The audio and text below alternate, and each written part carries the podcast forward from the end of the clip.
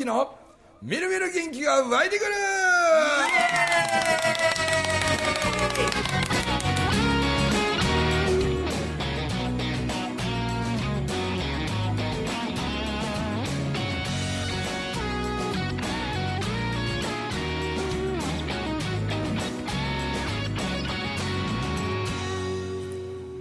はいおはようございます。おはようございます。おはようございます。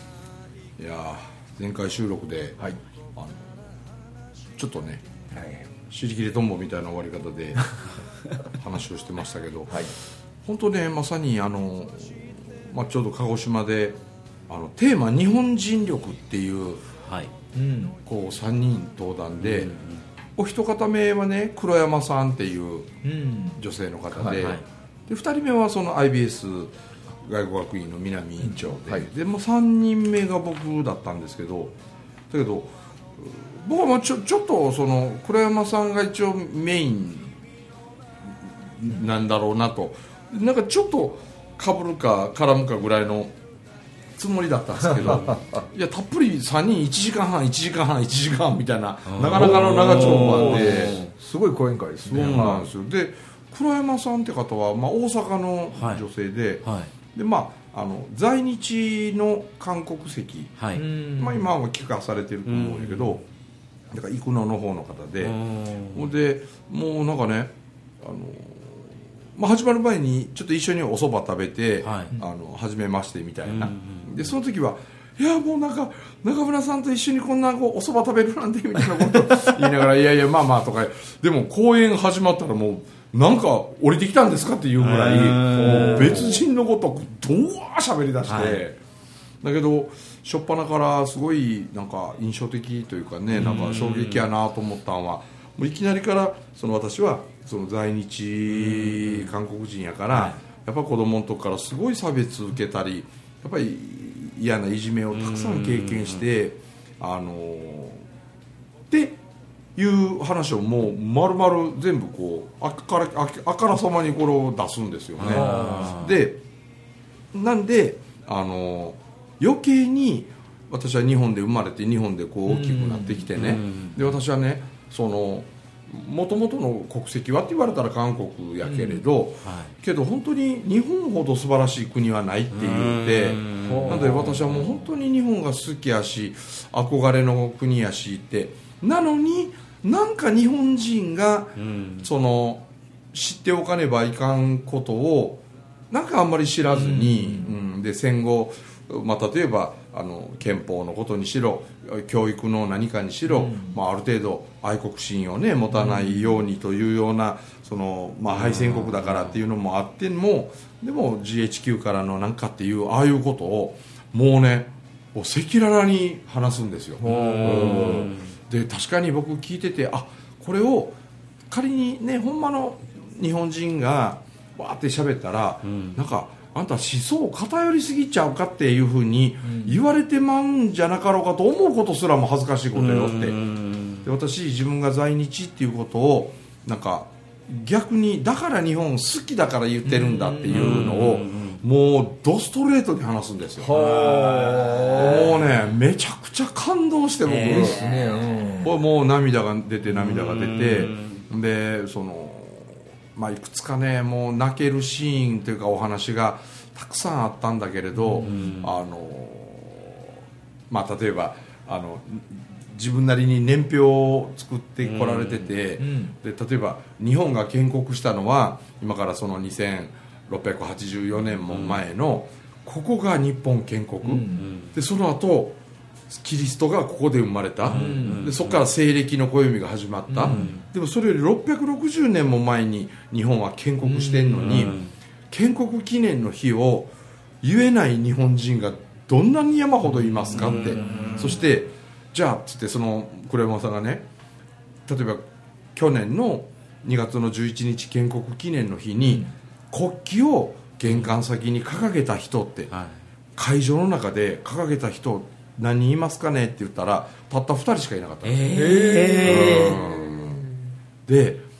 例えばこれがアメリカだったら、うん。7月4日のねインデペンデンス・デーまつわに独立記念日とか、各国はみんなものすごいお祭り、うん。うん。をの気分でやるのに日本人は掲げ掲げたいな国旗をという気持ちがあってもあのうち右翼なんやろかみたいな人の目を気にしてばかりでん。掲げたくても掲げることができないみたいなその心がもうすでにやばいですよみたいな。うん。とかそれとかね世界第2位の歴史を誇るデンマークがこの時に建国してるとかね。第3位のイギリスが建国したのはここですよって。日本どんなに長い歴史を持ってるんですかみたいな。で中国なんかはね、何度も何度も国の名前が変わり国の中での戦いが山ほどありながら、中国の建国はここですよって、まあ、戦後ちょっとのね、うん、そういうのもこういうことすら皆さん知らないし、で日本の例えばその「君が代」にしても、だからこんなに気持ちのあふれるまあ言うたら誰が歌ったかわからん読み人知らずですよねあの、うん誰が作った歌かわからない、うん。はい。だけど「君が代」は千代に八千代にともいつまでもいつまでもこの愛するあなたの生きるこの時代がねもういつまでもいつまでも小さな石がこう集まり集まり大きなさざれ石となる、うんそこまで続き続けばいいのにみたいな、そういう意味合いはこんなラブソングでしょ例えば中国の国旗はこんなに「血」っていう言葉がたくさん出たりもう戦いのワードがいっぱい出てきたりフランスの国歌を日本語訳するとこんなもう恐ろしいような文言をみんなが肩組んで歌ってる国々が大半の中でラブソングをね、国家にしてるこの国の国家になんでみんな誇りが持てないのかとかでみんなの税金で運営されてる日本中のいろんな国立大学で「君が代」聖書を歌うことを禁止している国立大学がこんなにもあるんですよとか。でそれに違和感を感じないというところにものすごく大きなあれがあるっつってでまあ戦時中のいろんな話もそうやし戦後のいろんなこともね、ほんまにそうやよなっていうようなねこうお話がいっぱいある中であのまあその黒山さんが喋ってる時にその鈴で被災した僕友人からのメッセージが来て、でそのチャリティー公演で中村さんなんか心届けに金沢に来てほしいっていうのを来て、でした時にまさにだったんですけどあの、まあ、僕はその前々日あのチランのね、えっと、こう平和会館何回も行っててでもう何回も行ってる中でまたちょっとな何人かとご一緒に行きましょうみたいなんで行ってて、でしたからまた特にだったんですけど僕倉山さんの話ですげえ印象に残ってた残ったのは、あのニューヨークの9.11で、はい。あのね国際センターのあの貿易ビルにはい。飛行機突っ込んでね、大勢の方亡くなってであのテロの事件の時にアナウンサーが何気なく神風特攻隊のようだっていうのを言ってしまったテレビ局のアナウンサーがいるらしいアメリカのな。でもその瞬間にそれがこう聞こえてきた本当にまだ特攻隊の生き残りの人がね、頼むから一緒にしないでくださいって、うん。声を上げたって、本当にあのテロは自分らの主義主張を貫くためにもう人殺しのためのテロ行為だけれど、俺たち神風特攻隊はね一言で言うなら優しさしかなかったって、うん。みんな飛んでいく。で、ね、普通敵艦が、ね、アメリカの大きな艦隊があれ1500隻、沖縄の周りに集結してで、まあ、上陸作戦っていうのが行われていって、ほんまにもう決死の覚悟で国を守るためにつってこう飛んでいったあ若者たちもね、なんかビューッと飛んでいってその敵艦になんかこのまんまバーンって体当たりって感じかっていうと実はね体当たりの仕方っていうのもあの訓練ができなかったらしいんですよね。で一番効率的なのは戦艦の真上まで上がると撃ち落とされにくい、なんで上まで上がって真直角に真下に向かって落ちることが一番大きなダメージを与えられる。だって考えたら横の鉄の部分にぶつかるより甲板に落ちた方がそれは行きますわね。なんであのだけどそのまあ言うたら真下に向かって落ちる練習ってできないじゃないですか。そんな練習したら練習中にたくさんの飛行機がね、もう落ちてしまうわけやし命も失われるわけやからもう一発勝負、でその時のねビューッと上がっていった戦艦の上から真下に向かって落ちるっていうのはもう操縦の技術じゃないんだそうですよ。なんかね神が降りてくるらしい。でその自分の持ってるこの操縦桿を要は前へ倒したらこう下に行きますよねでも一瞬でも怖いと思うと人間の体がね反射的に操縦桿をちょっとでも戻してしまうと飛行機の性能ってそこからビヨーンってね上へもう一回浮き上がるような状態になると特攻作戦貫通にならないわけですよね。なんでその時にほんの少しの体の動きが失敗につながって、でもう無駄死にになってしまうみたいな。でその時にもうみんなのもうそれこそ神の力を借りてでも真下に落ちなければ意味がないという、でその時にみんなが思い浮かべる、ね、未来の日本のために、えー、ね、家族のためにお国のためにっていう、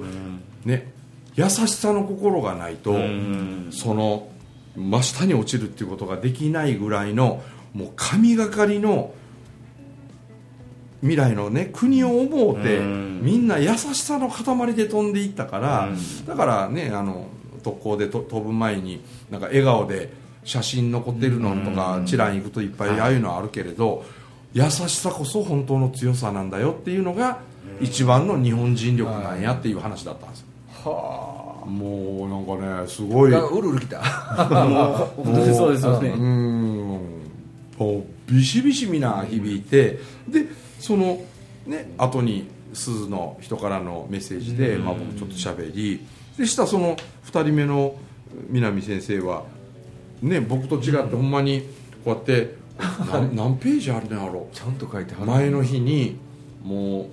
当に朝朝方までかかってその日本人力とは一体何なのかなというのを先生なりにまあ10個の項目に分けてでこういうことをあの心がけていけば、うん、日本人力っていうのは磨かれていくと思うという、まあ、南先生なりのあの原稿をね、うん、先生喋り終わった直後に僕ダーッて走っていって先生その原稿をくださいと。ね僕また移動中に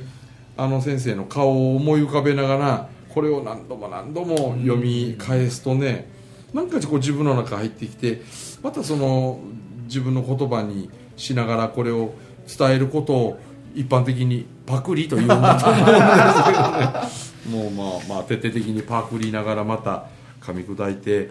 各地でいろいろ皆さんになんかこんなこともお伝えさせてもらえたらなって。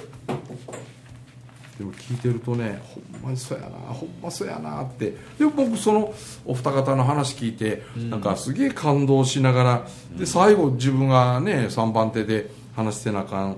けど僕はあんまりこんな準備ってせえへんし、はい、もうライブ感で行こうかな思ってて、うん、倉山さんの話聞く中のその日本人力って、うん、でで南先生もやっぱり先祖を大事にすることって本当にとても大事やっていうような話でで僕それこそ冒頭にあのその先祖のねなんか自分はなぜかこのうちに生まれこの両親のもとじいさんばあさんもいてひいじいちゃんひいばあちゃんたちからの血を集めてでその感謝力を持つと自分の中にすごい木っていうものが宿るっていう話南先生もなさったんで僕まあバトンを受け継いだ直後にあの僕の仲良しのビリーさんっていう人もよくおっしゃる木っていうものを持ってないとその生きるに値しなくなる。気が抜けてるとただそこにいるだけ、はい、ね、あなたはそこでいるだけの人生になってしまうのと、その先祖のパワーを頂いて気っていうものを自分の中にあの取り入れてるんだ僕はというね自覚を持つことが生きるの始まりやっていうことを僕は前に話を聞いたことがあってだからあの皆さんもよかったらその先祖パワーじゃないけど、って言ってで僕も一応ね自分の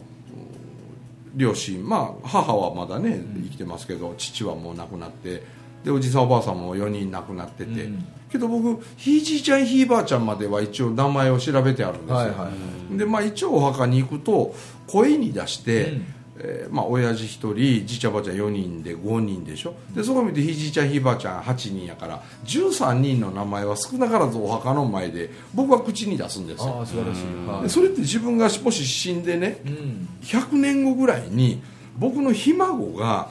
墓の前で はい。僕の名前を声に出して、うん。もし言ってくれたら僕あの世からもしかしたらどんな手段って分からないけど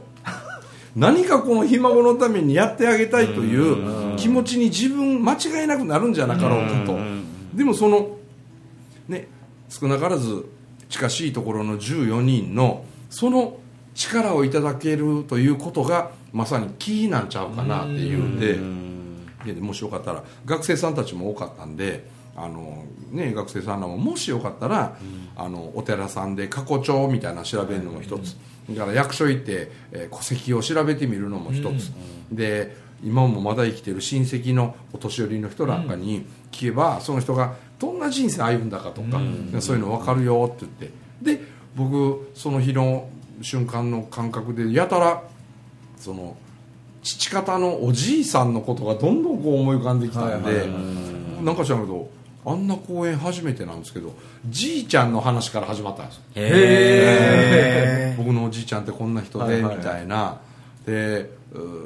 まあこれ言い出したらまたこれね、はい。2時間もんになって かいつまむのも難しいけど、でもすごい節約家です。ごい、あの前も言いましたよね。なんかティッシュ一つ引いてもね。このなんか2枚重ねのティッシュを1枚1枚に分けて、はい。で四隅で破れないように静かに鼻をかみ、はい。で4つに折りたたんでベトベトのこの1枚もんのティッシュをこたつの板の下で乾かして、はい。でカリカリに乾いたやつでまた鼻かんで,、で8分の1サイズになったやつをまたこたつの板の下で乾かして、はい。でおしっこに行くとパンツなんか履いてなかったからおじいちゃあんー。でそれこそチンチンの先そのティッシュでちょんちょんって拭いてね、はいはいほいで小便器の上で乾かして、はい。で最後うんちした後に男は黙って一拭きって言ってしまってお尻拭いはあ。てやっとトイレ流すの。そういう人だったんですね。はなんでティッシュ一箱あったらもう半年以上あるし。すごいですね。だから今のね僕らはもう例えば鼻かもかな言うたらね、ティッシュの2枚や3枚シャシャ引いてね、はいはい。でブー噛んでくちゅって丸めてポイ捨ててみたいな。あんなんもし僕子供の時におじいさんの前でやったら ほんまにしばかれてましたよね。ねお前らはね物のない時代を知らんからやって言うてめちゃくちゃそういうの怒られてましたけどだけど近所のお寺の屋根を吹き替えるとかってなるとうちのおじいちゃんはドーンってお金を出すとか戦後も僕が聞いた話日本は食べるもんがなくなった時おじいちゃん自分の全財産はたいてでも台湾行って蒋介石に会いに行こうと思ったって、うん。それで会いに行くために台湾まで行ったらしいんですよ、ほう。でも蒋介石には会えなかったらしいんやけど、何をしに行ったかっつうと台湾のバナナをねああ一本の植えてるみんなに、焼け野原になってしまってるみんなにやっぱり栄養を与えるために資材投げ打ってバナナ買い付けに行こうと。で実際行ったわけで。も会えなかったっていう話とかを聞いたらなんかなんかそういうことをちょっと僕は話させてもらって、うん、だけど気づいたらその、ね、在日の韓国人に、ね、まあ聞かされてるでしょう。その倉山さんの話や、ね、学院長の話やでその会場にあの台湾のジョーさん？ジョーさんもその時わざわざ聞くために来てたんですよ。へで僕は気が付いたらでもねそういうおじいちゃんのうちのじいちゃんってねもうめっちゃ痰痰が出る人やったんですよ。痰言うてもねもう少々の痰じゃないんですよ、はいはい。もういつもね「あーあーあー言うとねしばらくでねあの痰を吐くのででおじいちゃん何も荷物なんか移動する時なんかも大体「おこれ持ってくれあれ持ってくれ」言うて、ね、人に持ってもらったりしながら。ないつも肌身離さず左手に持ってたんが、は痰壺だったんですよ。痰を吐くための壺を持っとって、はいでこれがまたな高さで言ったら1 0センチ1 2センチぐらいかな。こんな間口も直径1 2センチぐらいのなんかこんな UFO みたいな形のなんか茶色いタンツボねあれを必ず持ってんの。あーんって言うとそのタンツボにプイってタン張ってました。でね1日の間にこのタンツボがタンで満帆になってくるんですよ。うんへえそんなに出るんですか？そんなに出んねん。ほいで俺さ「ああ坊よ坊よ」言うて言われると「ああどうした？おじいちゃん」言うたちょっとお前ここのちょっとタン捨ててタンツボ洗ってきてくれ」って言ってもうあれ言われるのめっちゃ嫌でおじいちゃんもうな外歩いてる時もタンツボ持ってるからそんな外にいてる時ぐらい地面に履きゃええがなって言うたら「お前はアホか」言うて。あ俺らはな伊勢神宮の上手に住んでるんやぞ。上流に住んでるんやぞって、雨が降って俺の口から吐いた痰が神宮さんへ流れていくんやぞって、あこんな罰当たりなことができるはずがないって言って、そうかと思ってから僕も子供の時からあんまり地面に唾ようはかんですよ、はいはいはい。やっぱ刷り込まれててね、でどうしても子供の時なんかは我慢できんくってその辺でタチションとか 風呂の洗い場でおしっことかねいう時はじいちゃんにいつも言われました。もうしゃあない。ほんなったら手合わせてな。神さんごめんしてください言うて。辛抱できんのでごめんしてくださいって謝っといてからせえ言うて、はいはいはいはい。そういうねおじいさんを持つ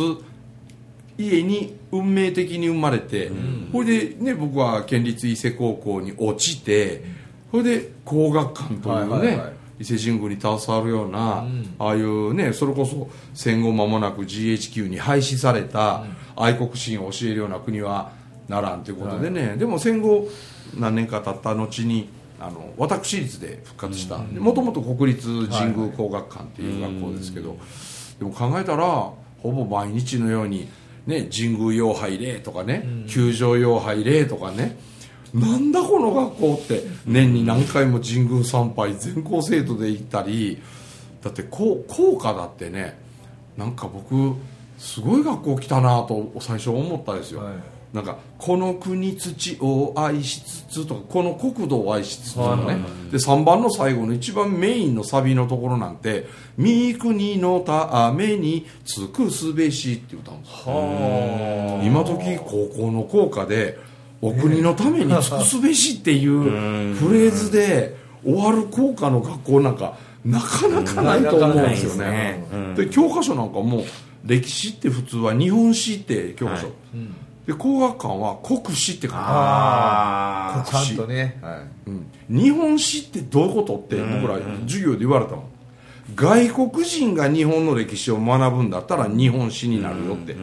でも自国民が自国の歴史は国史だろって言って教科書の表紙も国史って書いてあったあおっしゃる通りですよおっしゃる通りでしょ、ほいでねあの第二次大戦のあのことも中学までの教科書は第二次世界大戦とかまあ太平洋戦争とかっていう表記でしたけど、僕工学館の歴史の本は全て大東亜戦争もう有色人種がこれ以上もう奴隷にされることをやはり止めにはならんと、ほんでこの島国日本がねその白人のどんどんどんどん国の領土を広げ領土を広げ地球は俺たちのものみたいになってるところに待てとばかりに、うん。ブレーキを唯一アジアでかけることができた、そして後にアジアの大東亜圏がほぼ皆独立戦独立を成し遂げることができた、全ての要因は日本人が立ち上がったからって、うん。だから僕らの習った歴史は他の学校の歴史と全然内容が違ったんですよ。はでそれこそ神道っていう授業があったりさ。うん。なんで思えばあうん。僕は工学館へ行く、ね、伊勢港落ちたからですけど、はいはいはいそれも今につながるための必要ななんかことやったんやろうなみたいな、うん。でねそうやってやっぱり、うまあ、愛国心を非常に強く持ってるようなそんな師匠と出会い、でそういうことを日々ちょいちょい教えられ、で伊勢帰ってきたら、まあ、伊勢の父なんて言われた中山先生ってね、収容団の道場長に可愛がってもらうようになって、で考えたら僕はあの収容団のまああの講師みたいなねまあまあずっと常勤されてる方々がほとんどですけど、たまに僕食卓講師みたいな感じで収容団のお講師みたいなことも中山先生が生きてらっしゃる時はちょいちょい言うてもうてやらさせてもらうことあったんですけどでも収容団100周年の時僕天皇皇后両陛下にと直接お話もさせてもらえたりお会いしてんのよ。あの時の陛下と美智子皇后の、まあ、今上皇后ね、上皇上皇后ですけど陛下、ね、天皇時代に僕なんかねお言葉若干交わしてさせてもらえてでもね忘れられへんのがお二方の何とも言えないいい匂いをよう忘れんのよ、はまあ、陛下の匂いはどっちかというとこう整髪料の匂いかなっていう爽やかな柑橘っぽい感じやったんやけど美智子さんの匂いがもうほんまええ匂いで僕ほんま失礼やなと思いながらこう前をゆっくり通って歩かれる時一人だけ これでもかいうぐらい鼻から肺パンパンになるほどさ。で言うてたかと思ったらそのジョーさんがね台湾は本当に日本の統治の時代があったおかげでもう本当にもう戦後むちゃくちゃになってたに、ね、台湾があのあ戦前ね、うん。それがあの本当に日本のおかげでっつって、まあ、台湾とっても親日で,、でそれをあのジョーさんがあの最後にちょっとだけ、ね、ジョーさんも台湾の人でこういう話にもう涙涙しながら聞いてるんでですね。でジョーさんちょっと前に出てきて言うたらそしたらジョーさんなんか僕に改めてね、中村さんがほんまあのおみこしを届けてくれたことをきっかけに今あの彦将軍廟から台湾国内で日本のみこしを肩に担いで祭りをやるお廟が3個増えたんやって、ほんであの熊本じゃないあのえー台湾のあのバーンって地震の大きなのがさ、揺れてあの大きなマンションごとバカーンって倒れたやつあったでしょ。あの時あのマンションが倒れたすぐ近くやったんよ。そのおみこし届けたし彦将軍廟が、でそれもあったからジョーさんとなんとかちょっと僕にできるだけの募金集めたいと思ってっつってでジョーさんと一緒になっていろいろお金集めていよいよ台湾届けましょうかの時に熊本の地震がやったんですよ。で空港で見ててちょっと複雑やったけど、そやけどやっぱ台湾のためにって言ってみんなにね出してもうたお金をやっぱり約束通り届けようと思って台南市へ行って、その時の台南市長が最初怒ったんですよね。うん。自分の国が大変なことになってるのに何をお金持って、ね、自分の国に持っていけって言うてきてんけどでもそれが日本人なんだよって言って、でもありがとうって本当涙ながらに市長が受け取ってくれて、市政府で。でもねこの間のあの選挙で蔡英文さんから、まあ、どこの、ね、政党が今3つ出たけど、はいはい。やっぱり蔡英文さんと同じ親日の民進党が上がりました、そうですね。ライさん、そのライさんってあの時僕の持ってった560万をはい。受け取った台南市長が今回台湾の大統領になった。んですまた 鳥肌うん今日めっちゃ鳥肌がすごい。だから僕その前の前のさあの前の前の前になるんかあの李登輝さんっていうね、はいはいとても親日の、僕李登輝さんにもお会いさせてもらってお話もさせてもらって今回の現役総統のライさんにあの時会うてるんよ。すごいな。であのあとね僕は560万、まあ、皆さんのお心で代表して届けに行ったけれどあなたのその思いに私は応えるって言って、すぐに何ヶ月か分の市長の給料0円って言って、はい。でみんなに呼びかけてその一月半後に熊本へ2億円 持って届けに来てくれたのもそのライさんなんえでそれでその日の日本人力の一日がガシってまとまったんですけどね。すごい時やったよ。ちょっとまた続きを来週聞きたいですね、てなことでねもう時間来ましたんで、ここらで一旦締めくくります。お届けしました中村文明とともきとビリーでございました。ありがとうございました。ありがとうございました